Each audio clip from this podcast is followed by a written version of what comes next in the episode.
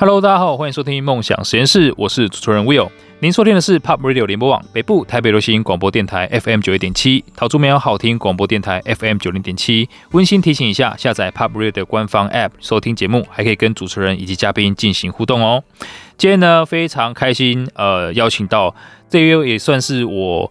自从 NFT 概念出来之后啊，默默在关注的我的偶像之一啦。好，所以呢。趁着 Pub Radio 的这个节目呢，我把它不不藏私哈分享给大家，很开心邀请到 KOL Branding 品牌事务所创办人，也是现在一本非常精彩的书哈 NFT 实战圣经的作者刘成浩 Ethan，欢迎你 Ethan。谢谢 Will，我是 Ethan 刘成浩，很高兴今天有机会到 Will 的节目来跟各位观众在线上呃一起交流。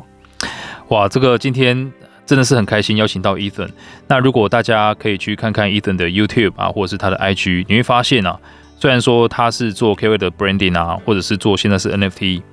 他的很多分享哈、啊，都是呃，我觉得是回归到人的本质的啦。好，所以我们回归到 Ethan 啊，他的个人的故事哈、我想先请 Ethan 分享一下他创立您创立这个 KOL Branding 这个品牌事务所的契机是什么？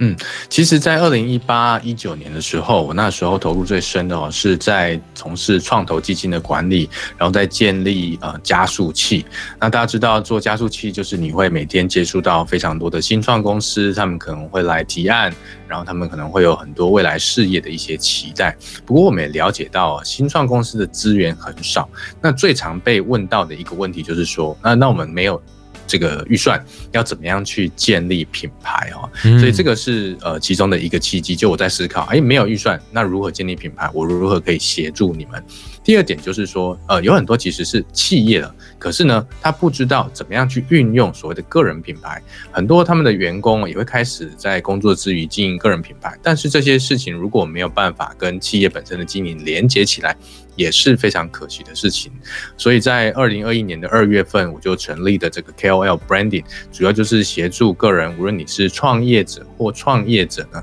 呃，这个创作者啊，都可以去建立个人品牌，然后帮助企业。了解你如何利用员工的个人品牌去互相连接，产生一个综效。那我在这个 Co-branding 的愿景呢，就是能够帮助一百万人成就喜欢的事业，那就一路的呃走到现在。哇，因为这个呃，Ethan 在帮助一百万个人成就，让自己可以很很开心的这个事业，是他的 slogan 啊。所以你如果进到他的个人的这些页面，都可以看到，真的是呃。本身就是一个典范，你看到这句话就觉得说哇，马上被瞬间点燃了。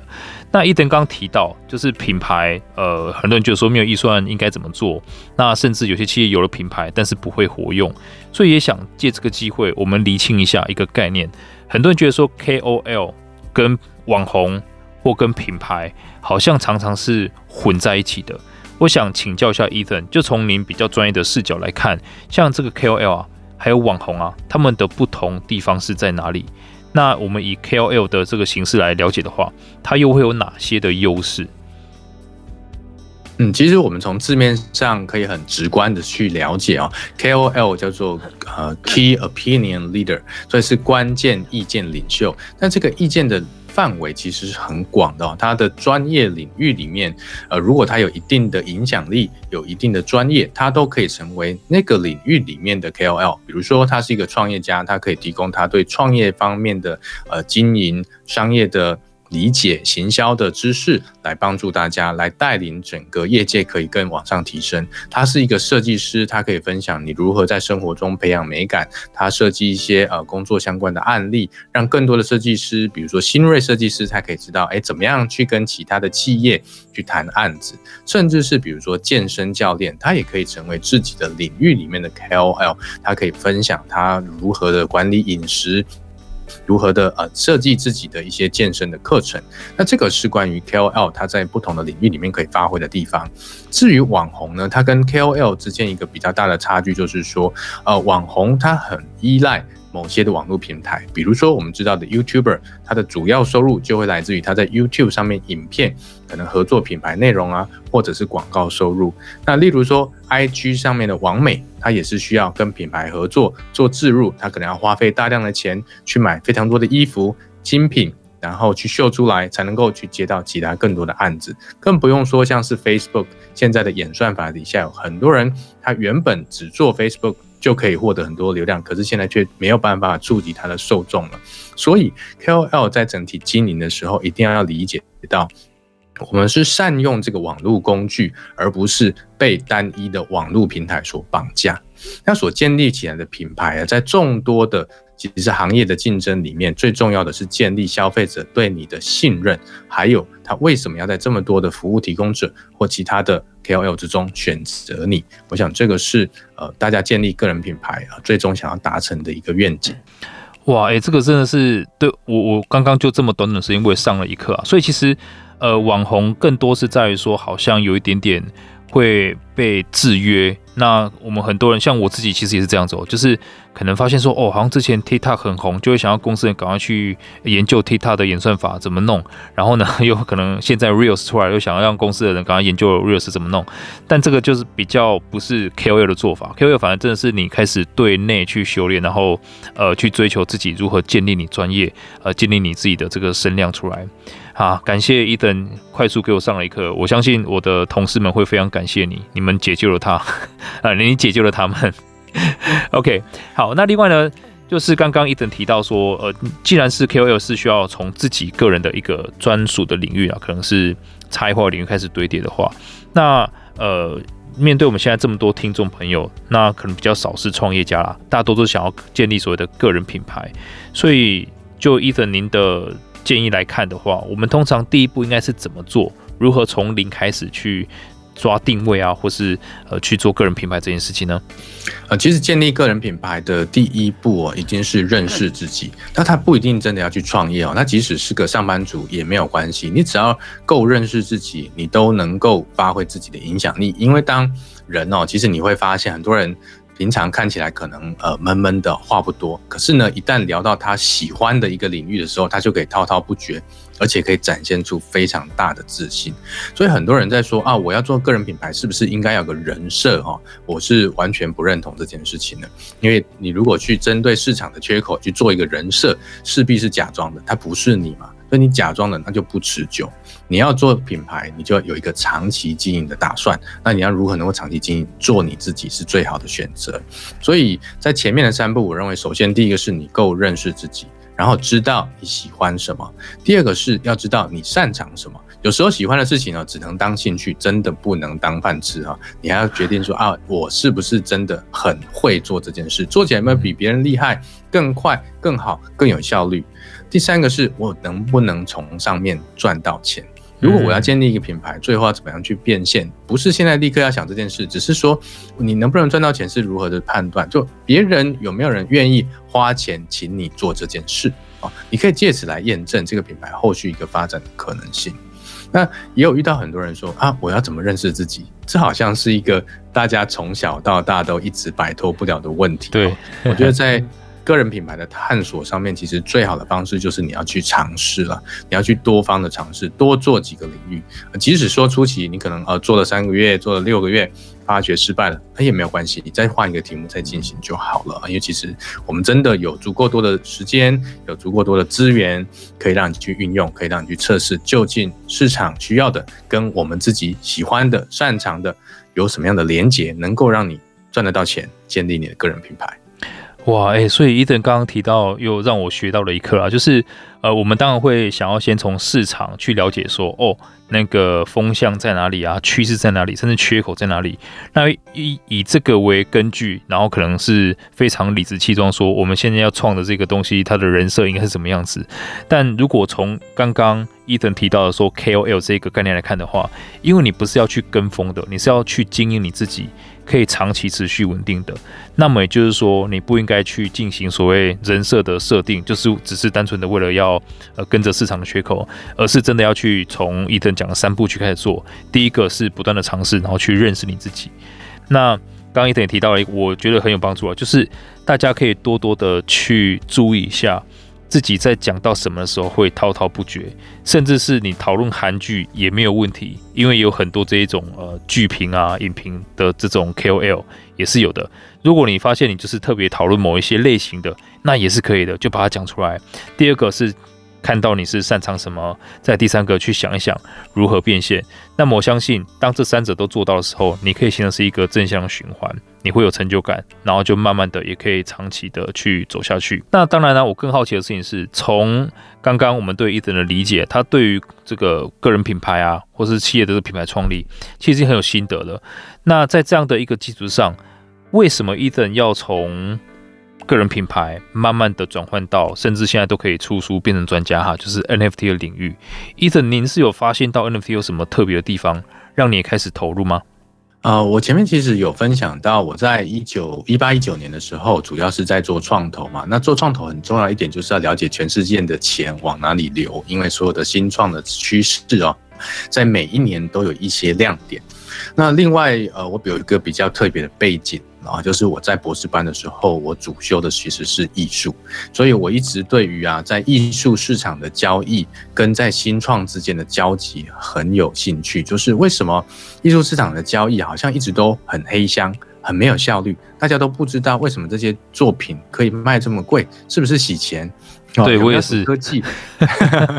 有没有什么科技啊，可以在里面去做创业的？那当然，二零一八一九年的时候，当时谈区块链的行业，大家都在讲 ICO，就讲初次货币发行，就发币嘛，哈，那很多的泡沫化，很多的骗骗局。那一直到二零二一年的二月份，我注意到佳士得这个拍卖所，它开始让 People 的这一幅作品可以进入主流的一个艺术交易市场里面。那在过去，数位艺术是没有办法进入拍卖场，因为它没有办法鉴别作者，没有办法鉴别出处，所以这个 case 其实是大大的吸引我的注意。那我也认为，从这个关键的转类点开始哦，那 NFT 会进入整个。呃，市场的眼球里面，那能够改变未来五到十年里面非常非常多的呃市场交易的现况。所以在二月开始，我就开始做一些公开的演讲，来谈论 NFT 的观念。谈论 NFT 的各种的应用，那事实上是到了呃大概七八月份的时候啊，我当时有一部影片叫做《不要买 NFT，除非你先看过这部影片》，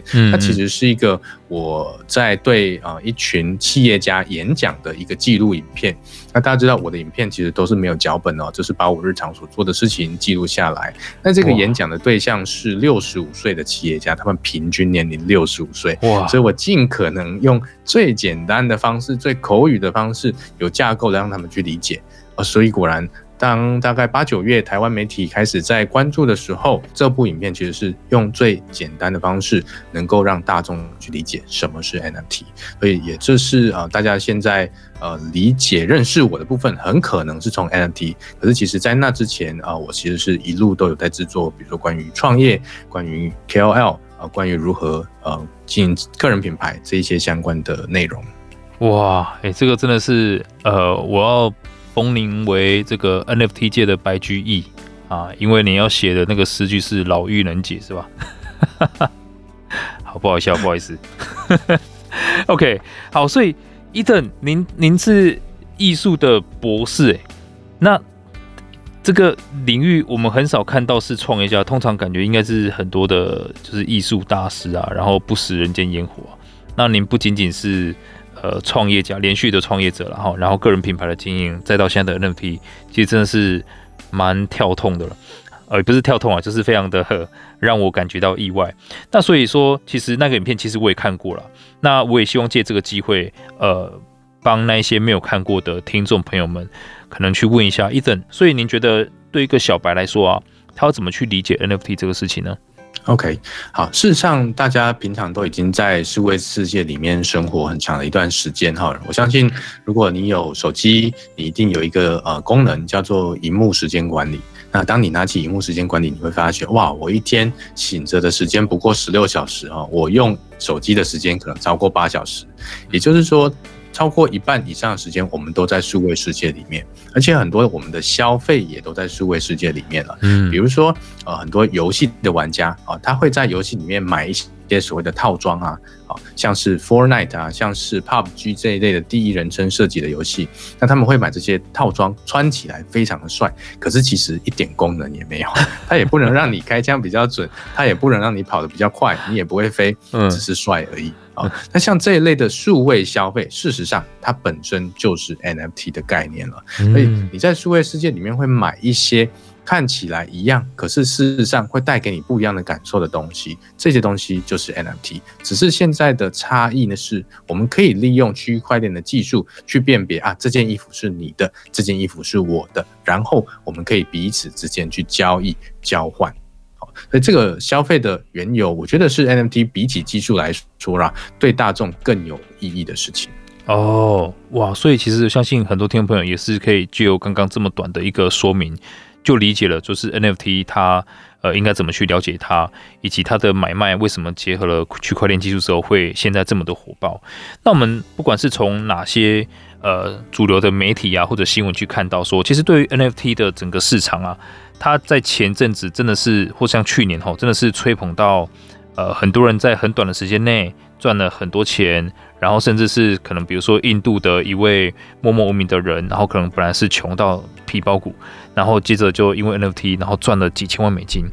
那 NFT 一直给人家就是我们因为市场上这些讯息啦，它带给我们的印象就是非常短期的，然后呢可以。获利很多很多的，然后呢，千万不能够错过的。那其实我从 Ethan 的 YouTube 看到说，Ethan 对于这个是有很不同的这个见解，那是以比较长期的视角去解释它的。那我也非常非常认同。可不可以请 Ethan 分享一下，你是怎么用比较长期的视角去看待 NFT，以及你对于现在 NFT 的这个市场啊，就是是不是真的有过热的现象呢？啊，如果我们去看整个市场的现况，的确是有过热的现况。那你要如何去解释它？其实也蛮容易的哈，就是一个经济学第一课叫供需的法则啊。在去年呃嗯七月八月的时候哈，那个时候全球的市场关注力往 NFT 的交易去进入的时候，当时的整体 NFT 项目的供应量。还不大，所以想要新进来的人很多，可是，在做 NFT 的人不多，所以每个项目啊，几乎你只要发就有人买，会赚钱很容易。可是到了第四季，呃，最高的交易量其实是在去年的十二月到今年的二月之间哦，在这里面每一个人都看到说，哇，这里有机可乘，我们也来发 NFT。那发了以后，最后就会导致什么？供过于求。其实新进来的人没有这么多，那就会导致说，我买进去的 NFT 最后卖不掉了。那缺少流动性之下，自然而然每一个人在上面能够花的钱越来越少。那在上面我想要变现，我就只能什么？就能赔钱卖出。所以这个就是导致现在导熊市的一个一个最主要的状况。那不过我们其实对于整个技术在未来的发展里面呢，它可以用到各种不同的行业、各种不同的领域里面，还是存有很高的一个信任的。可以，我们以长期的方式来看的话，就要开始思考。那 NFT 除了说像去年最流行的一个头像形式，未来还有没有什么其他的应用的可能？然后渐渐的把这些的呃应用的方式结合现有产业的发展，去让它能够长期的有一个自己的获利模式，而不是只是说哦，我低买然后高卖，然后呃在英文里面叫 flip 就转卖了。然后就卖给下一个傻瓜，好像 Microsoft 的 Bill Gates 最近说这个叫博傻理论，然后你总是买了以后期待下一个比你更傻的人给你出更高价，其实那只是 NFT 的其中一个面向而已，还有更多更多的应用呢，我们可以去思考，然后我们可以去尝试，这是是为自己创造很多未来的机会的。哇，哎，那所以其实像 NFT，呃，基本上我们如果从您您提及过的一个。呃，概念就相当于是一个股权的概念，所以您认为像 NFT 会不会其实对于这个时代的年轻人更有那一些创业或者是去实现自己梦想的机会？好，我可以举一个实际的例子，好像我在五月十二号的时候推出这本书叫 NFT 实战圣经哦，嗯，然后大家也知道现在出版的市场。并不是这么的好嘛，那出版社其实也是觉得压力很大了哦，要要出这样一本书，那感觉全球啊，大概只有百分之二的人在投入 NFT，那更何况台湾还是一个呃还在发展中的事情，所以市场的这个量很小，所以我当时就提了一个用 NFT 来做行销的计划。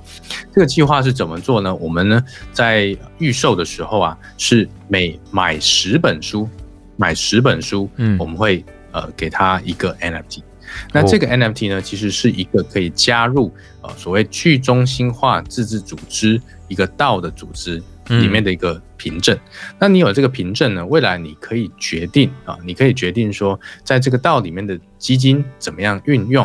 啊，那你可以投票，你可以提案啊，你后续的执行所有的获利呢，也会再回到这个道里面。所以呃，我们这本书在五月十二号预售当天就获得成品全站第一，然后在呃开始预售的第二天之后就二刷，因为首刷就卖完了，然后在第一个礼拜之后就三刷了。所以这个是出版社其实看到这样的行销方式，那个下巴都掉下来哈，真的。他们最容易质疑我就是说。哪会有人要买十本书啊？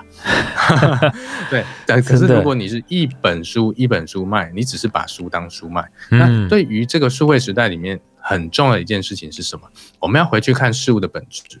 如果我只是卖书，书又不是由纸张跟墨水构成的，书卖的是什么？书卖的是知识嘛？对。所以，我们怎么样把这个知识提炼出来，让大家愿意说：“我买书，我买的是你的知识，我买的是未来能够参与跟我一起经营知识行业的一个权利。”然后买十本书，我自己留一本看，剩下的九本给不知道的人，给这些还没有进入 NFT 的人。那我不止自己拥有的知识，我还可以造福了其他人。所以，这个也是实际上我们运用给很多的呃知识。工作者啦，甚至是 YouTuber 啦，他自己想要开线上课程的人呐，他一知道这个消息，他马上就买十本，甚至我们在单笔订单收到最高的量是一个人买了一百本，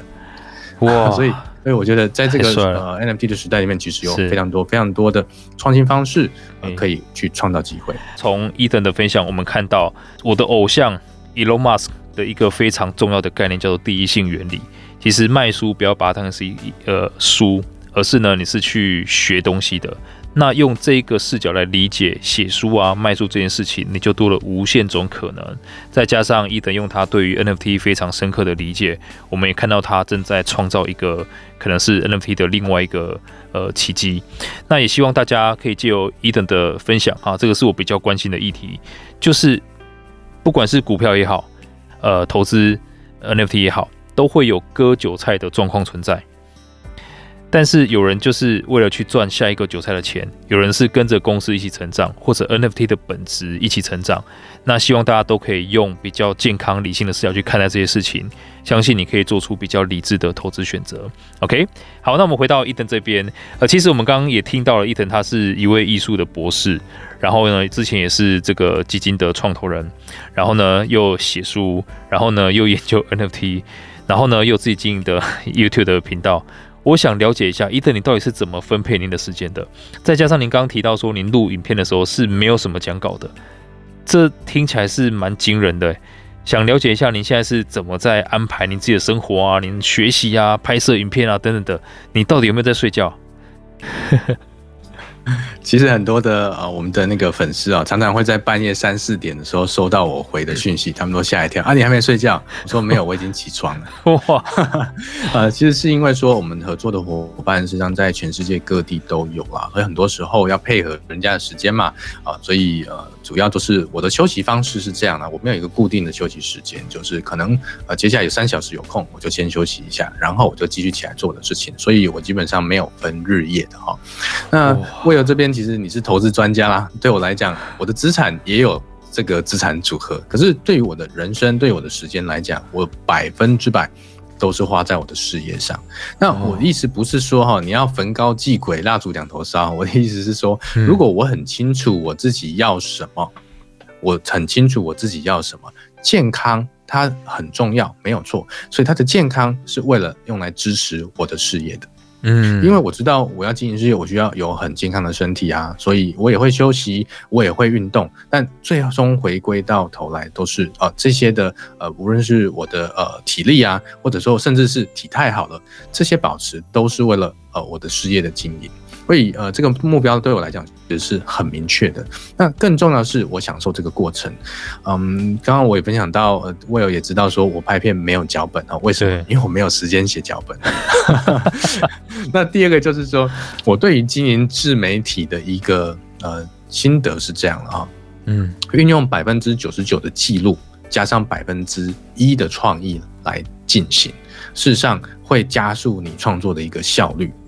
就我把我所有的呃这些工作的过程做下来，然后在不同的平台上面去理解说，好，那这个平台上面他们期待看到什么样的内容，我稍事修改，稍事做一些形式的转换，其实我可以呃发挥一元多用的功用。我举一个实际的例子来讲哈，啊、嗯嗯呃，如果呃观呃听众们有兴趣，你可以到 YouTube 搜寻我的一个系列叫 Weekly Me，就是一周我的事情哈。那我在里面其实我有请一位摄影师，然后他会跟着我一起工作，记录我一周做的事情。那我只是把这些一周做的事情 post 到啊、呃、YouTube 上面而已。可是这一周里面的事情，有时候就像我今天跟 Will 聊天，可能会产出一些很有价值的内容，也许是一分钟，也许是三分钟、五分钟的内容。嗯，那我就会请后置人员重新把它剪辑过。比如这三分钟可以放在 YouTube，这一分钟可以放在 IG，另外十五秒可以剪到 TikTok。放在 IG 的 Reels，那我只是在继续经营我的事业，继续在经营我的品牌，可是我的内容却可以透过这么多这么多不同的管道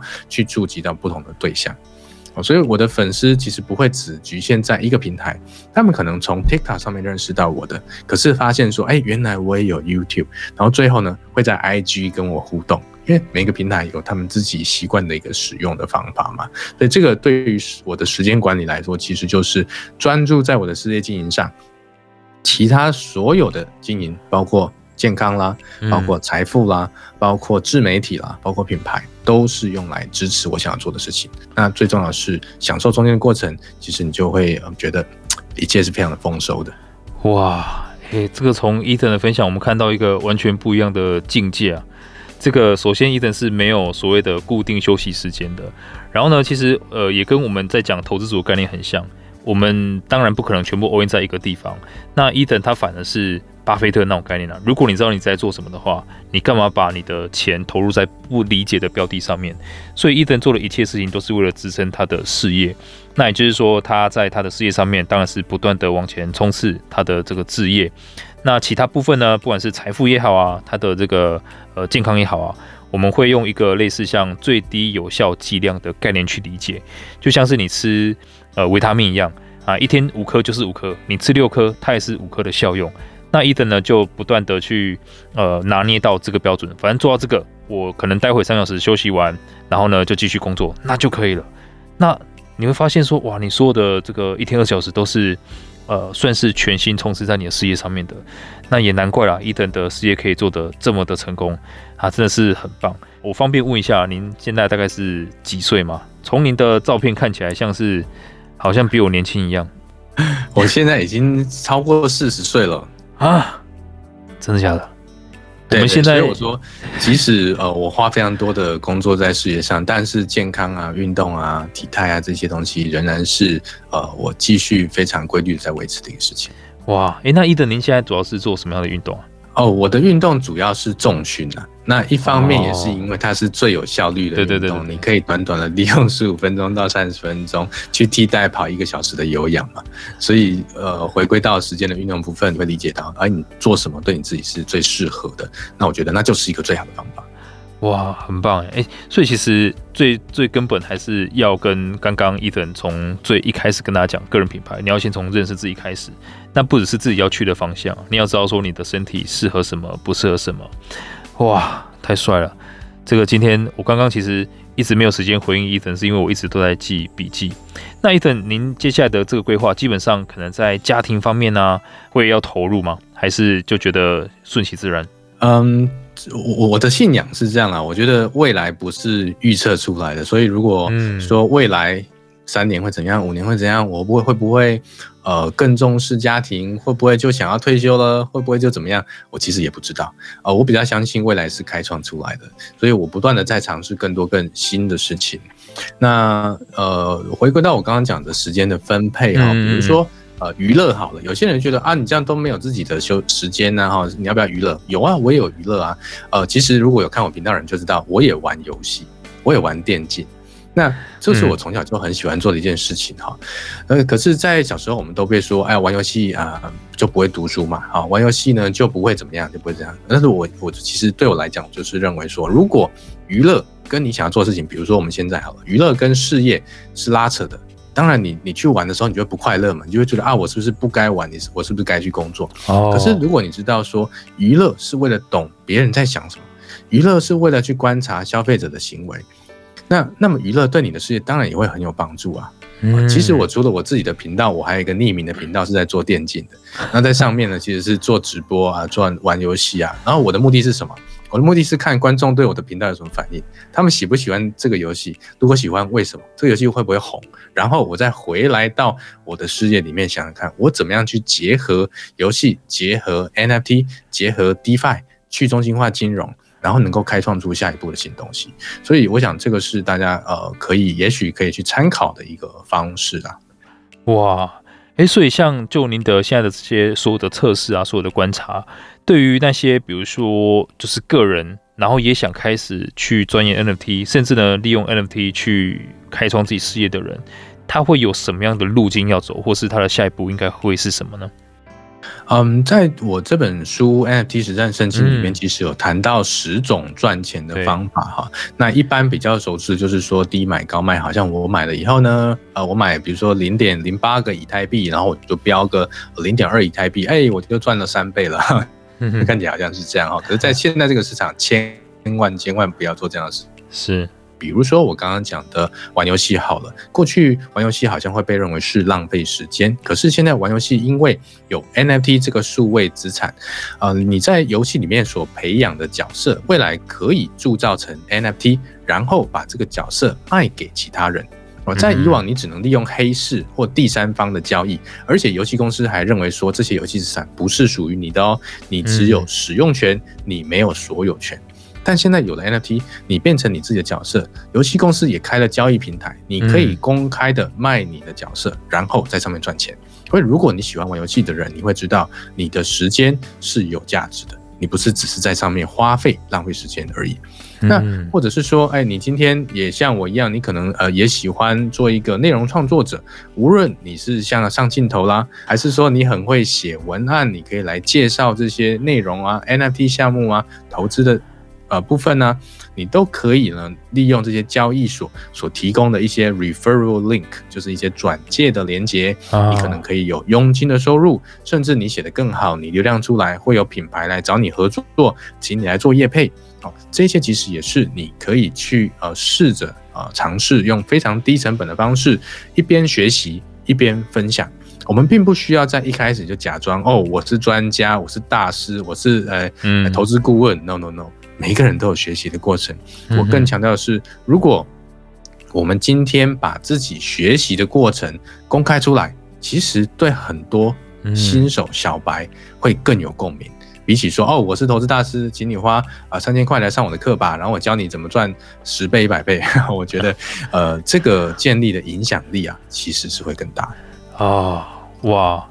真的，我今天真的从伊森身上学到太多太多东西了。而且他这本书啊，相信大家应该听过歌手呃张宇先生。那张宇呢，其实也是这本书的推荐人之一啦。他说呢，可能大家还在呃在那边就是想着要靠着 NFT 大赚一笔的时候呢，他已经回归本质，用要用自己创作的词曲呃去往下走了。所以呢，希望。呃，我们从刚刚伊登的分享也看到了说，真的，你从一开始个人品牌的视角再去结合 NFT，一定是非常大有可为的。那也希望大家真的可以用健康、理性、长期的心态去看待 NFT 这件事情。我相信啊，它会给你带来更多可能以前我们看不到的机会。OK，那另外呢，伊登刚提到的十种方法哈，在这本书里面都写得非常非常清楚，而且有很多案例，也希望大家可以赶快哈，就是拜读一下这一本，真的是圣经了哈。不过它的胜是胜利的胜，只是我觉得。也是跟圣经是差不多的了。那最后呢，也想这个环节想请伊登去，呃，给所有现在还在观望 NFT 的人，对个人品牌有困惑的人，或者是觉得说 NFT 啊，好像很多机会，但是又不知道该怎么开始的人，一些建议伊登。好，嗯，今天其实我们聊到了，呃，我现在是 KOL Branding 品牌事务所的创办人，所以大家知道，呃，我其实，在二零二一年的时候开始经营个人品牌，目的就是帮助一百万人成就喜欢的事业。那同时，因为观察到 NFT 这个趋势，所以我在去年也发行了一个自己的 NFT 项目，叫 KOL NFT。那我们的 slogan 叫做“把自己喜欢的事做到卓越就是艺术”。因为很多人想说啊，NFT 就是数位艺术啊，那我如果不会画画，那我就跟这个没关系了嘛，并不是这样的，而是你只要把你喜欢的事，无论你是运动、健身、写作，甚至你是线上课程的讲师，你跟我一样，你会写书，你是作者啊，或者说你喜欢做餐饮业。任何的事业都可以利用数位工具来帮你去接触到全球更多呃潜在的新的市场，或者说可以帮你想出新的商业模式。但是很重要一点是，希望你在一开始的时候就能够找到一个正确的方向，接收比较正面的讯息，而不是只有短期的眼光。所以如果说各位听众呃你有兴趣了解更多呃，你也可以透过 KOL NFT 点 art 这个网站来找到我的相关的讯息。那在上面呢，我会提供大家的协助，无论是你想要做一对一的交流，或者是说呢，你想要透过呃在线上大家一起来学习、分享彼此的意见，来提升自我，呃，都相信都可以在上面找到很适合你的资讯。哇，我真的非常同意哈，就是伊藤提到他们那个 KOL NFT 的概念啊，只要把你的事情做到卓越，那就是艺术。那也就是说，其实不管你做什么，只要你做到卓越啊。每一个人都是很帅很美的，那也希望大家真的可以到呃 Ethan 的社群里面去做比较正确的学习啊，因为其实我也看到说，在 NFT 崛起的时候，去年我们看到很多名 NFT 名师出来有没有？因为好像不管买什么都很赚，今年全部都销声匿迹了。所以呢，呃，在今天今年这种时候，就是巴菲特讲的啦，哈，当潮水退去了，你就知道谁没有穿裤子。现在是至少。Ethan 还穿着裤子在那边等着大家，好好的要让大家可以好好的呃从零开始去学习，那并且用正确的心态找到更多的机会，从个人品牌出发，然后呢好好的去发展你接下来应该有的样子哦，就是用你最热爱的事情，然后去过好你的一辈子。OK，所以呢今天呢再次的感谢 Ethan，那也希望大家如果有机会的话，可以先去搜寻一下 KOL NFT 那点 Art。那或者是直接去看一下这本书《NFT 的实战圣经》。那如果对今天主题有任何想法，欢迎到 POP Radio 的官方 App 上面留言。如果听众朋友错过或想要重温今天的精彩内容，也可以直接在 Apple Podcast、Spotify、sound 上面去搜寻“深 V 一口气”，我们都会把今天的精彩内容上传，让大家可以重复收听。所以今天再一次的谢谢 Ethan，谢谢你。好，谢谢 Will，以及谢谢各位听众的收听，谢谢，希望可以赶快再次跟您见面。那下个小时呢，请继续锁定 POP 国际线欧美航班，下周六的下午四点，我们就空中再会啦，拜拜。